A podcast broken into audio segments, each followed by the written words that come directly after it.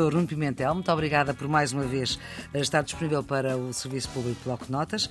Leciona e investiga na Faculdade de Ciências da Universidade de Lisboa, é doutorado na especialidade de sedimentologia e é também o coordenador científico daquilo que será no futuro o Geoparque Oeste. A geologia faz parte da disciplina de uh, biologia e geologia.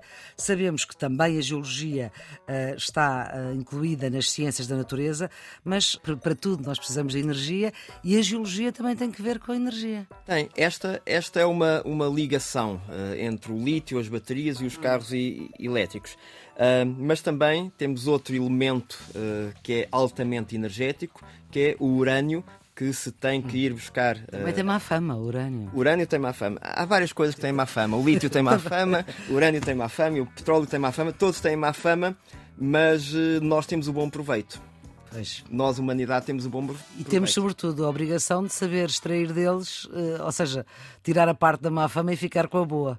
Exatamente, e, e, filtrar um bocado o que, é que, que é que nós podemos gerir e negociar com as implicações que isso tem em termos ambientais e climáticos. E sociais também. E sociais, perceber como é que podemos eh, jogar com isso. As centrais nucleares em Espanha produzem imensa eletricidade.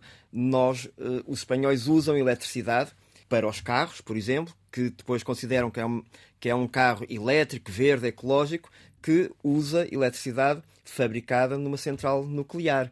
Ou, às vezes, usa eletricidade. Nós, aqui em Portugal, temos eletricidade que é produzida numa quantidade significativa. Eu não vou dizer o número para as pessoas não ficarem uh, muito, muito tristes com isso, mas basta irem à fatura de eletricidade e veem uhum. quanta da nossa eletricidade, já é renovável. verde, ecológica, etc., já é renovável. Mas isso significa que a outra parte que não é renovável é obtida com os chamados combustíveis fósseis. A queimar carvão, está para acabar. Mas ainda o existe? já disse que vai, vai acabar, já tem, tem marcado. É? Exatamente. Uh, centrais termoelétricas, queimar carvão, a queimar diesel e, portanto, nós obtemos ainda muita eletricidade com base nesses, nesses combustíveis fósseis e usamos os combustíveis fósseis ainda nos aviões, nos barcos, uh, tudo, tudo isso. Uh, e em muitos carros ainda. E em muitos carros. a energia que é, chama-se fóssil porque ela está conservada, preservada, digamos, nesses materiais, no carvão, no petróleo e no gás. Ela foi gerada ou acumulada, se quiserem, há milhões de anos atrás. Foi energia do sol que as plantas e os organismos captaram, guardaram lá muito bem guardadinha.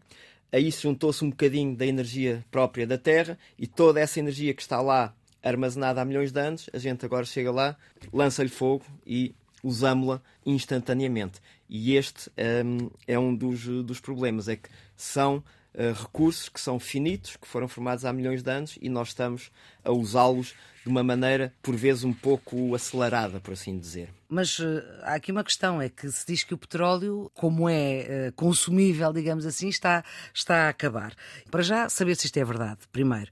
E depois saber se há outros recursos geológicos que também estão a acabar e que nós temos que ir para aqueles que não acabam, como o sol, como o vento. Exatamente. É, claro que é esse, claro que é esse o, o caminho. caminho.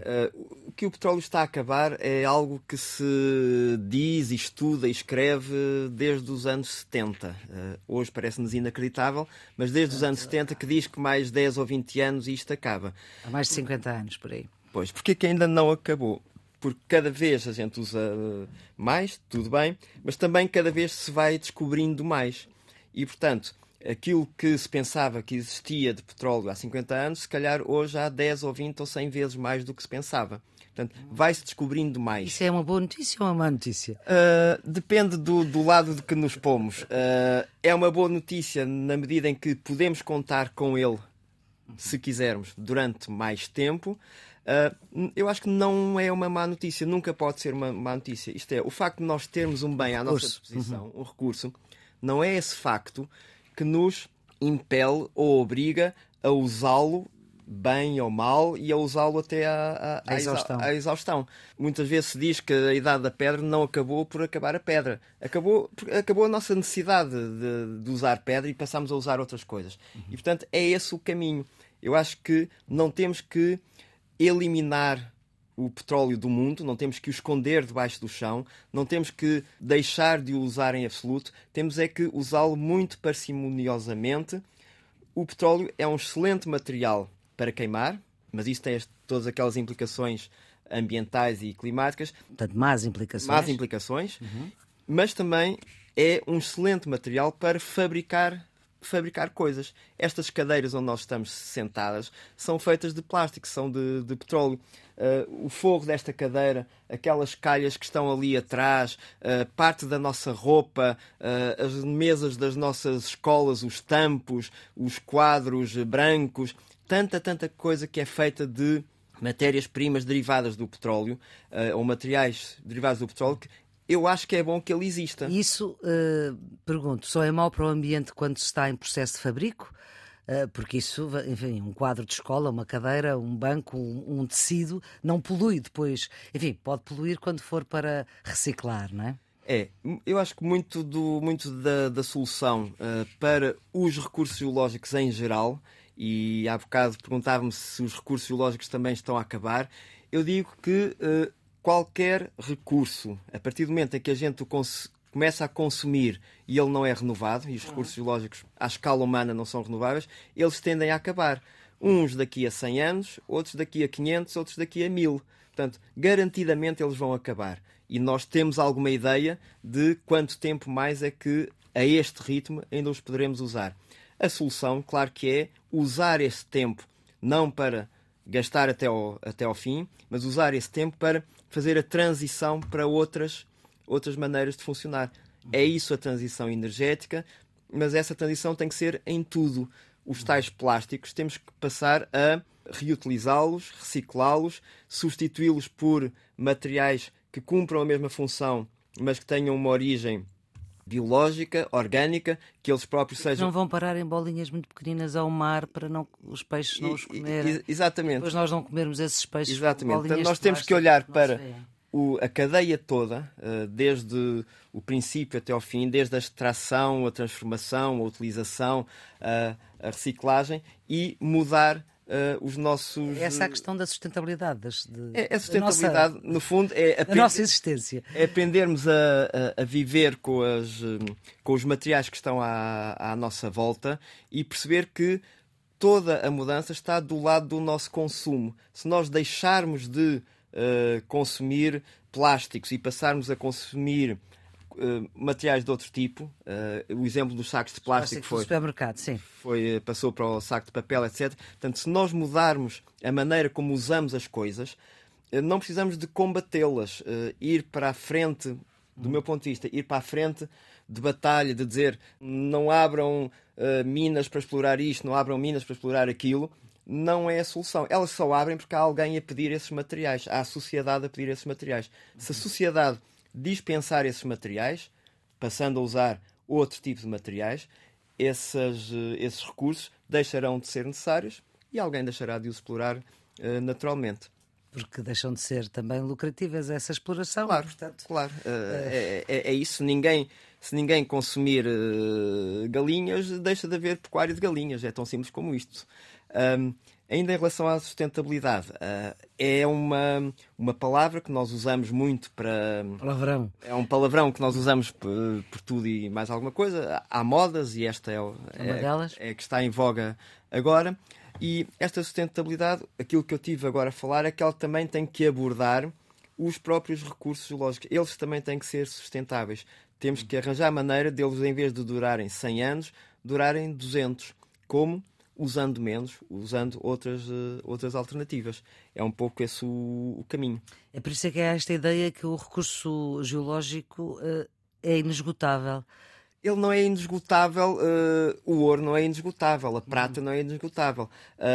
quanto menos a gente usar, mais tempo ele vai durar. Aquilo que não é inesgotável, digamos, é o nosso planeta. O planeta Terra, as rochas que ele tem, a energia que esse planeta tem, a energia interna da Terra, uh, por exemplo, pode é uma fonte de energia, há pouco uh, não, não referi isso, é uma fonte de energia quase inesgotável à escala humana. Aquilo que está por dentro da Terra e que a faz geotermia, os, a geotermia, vulcões, por exemplo. Exatamente. E essa energia pode ser usada. é Mas usada muito jeitinho, senão. Com certeza, como tudo, como tudo. nos Açores já há instalações montadas de aproveitamento de energia geotérmica para fazer turbinas andar à volta e produzir eletricidade. Repare que neste caso estamos a produzir eletricidade com recurso geológico, que é uh, o calor interno da Terra. Certo? E, portanto, temos é que aprender a viver uh, dessa, dessa maneira. E há ainda na Terra um recurso que eu diria que é geológico e que é inesgotável, que é as nossas paisagens, os lugares que nós visitamos. Quando nós temos um fim de semana, uns dias, vamos para algum lugar e vamos muitas vezes ver outras paisagens. Ou vamos ver cidades, ou vamos ver outras paisagens.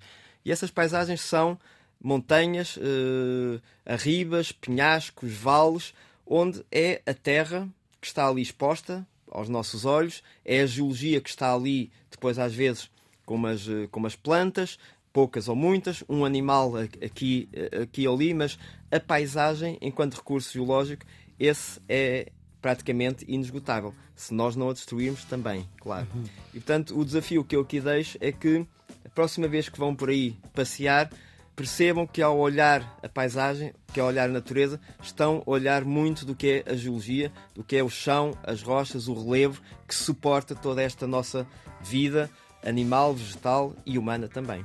Muito bem. Professor eh, Nuno Pimentel, muito obrigada por esta mais esta uh, nossa conversa.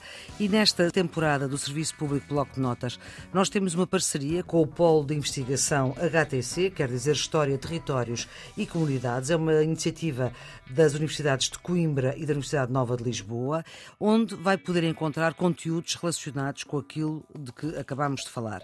Nas plataformas podcast, onde está o Serviço Público Bloco de Notas, clica onde diz saber mais e vai lá ter. E nós, o Serviço Público, volta amanhã com outro tema. Já sabe, a produção é de Ana Fernandes, os cuidados técnicos de Guilherme Marques.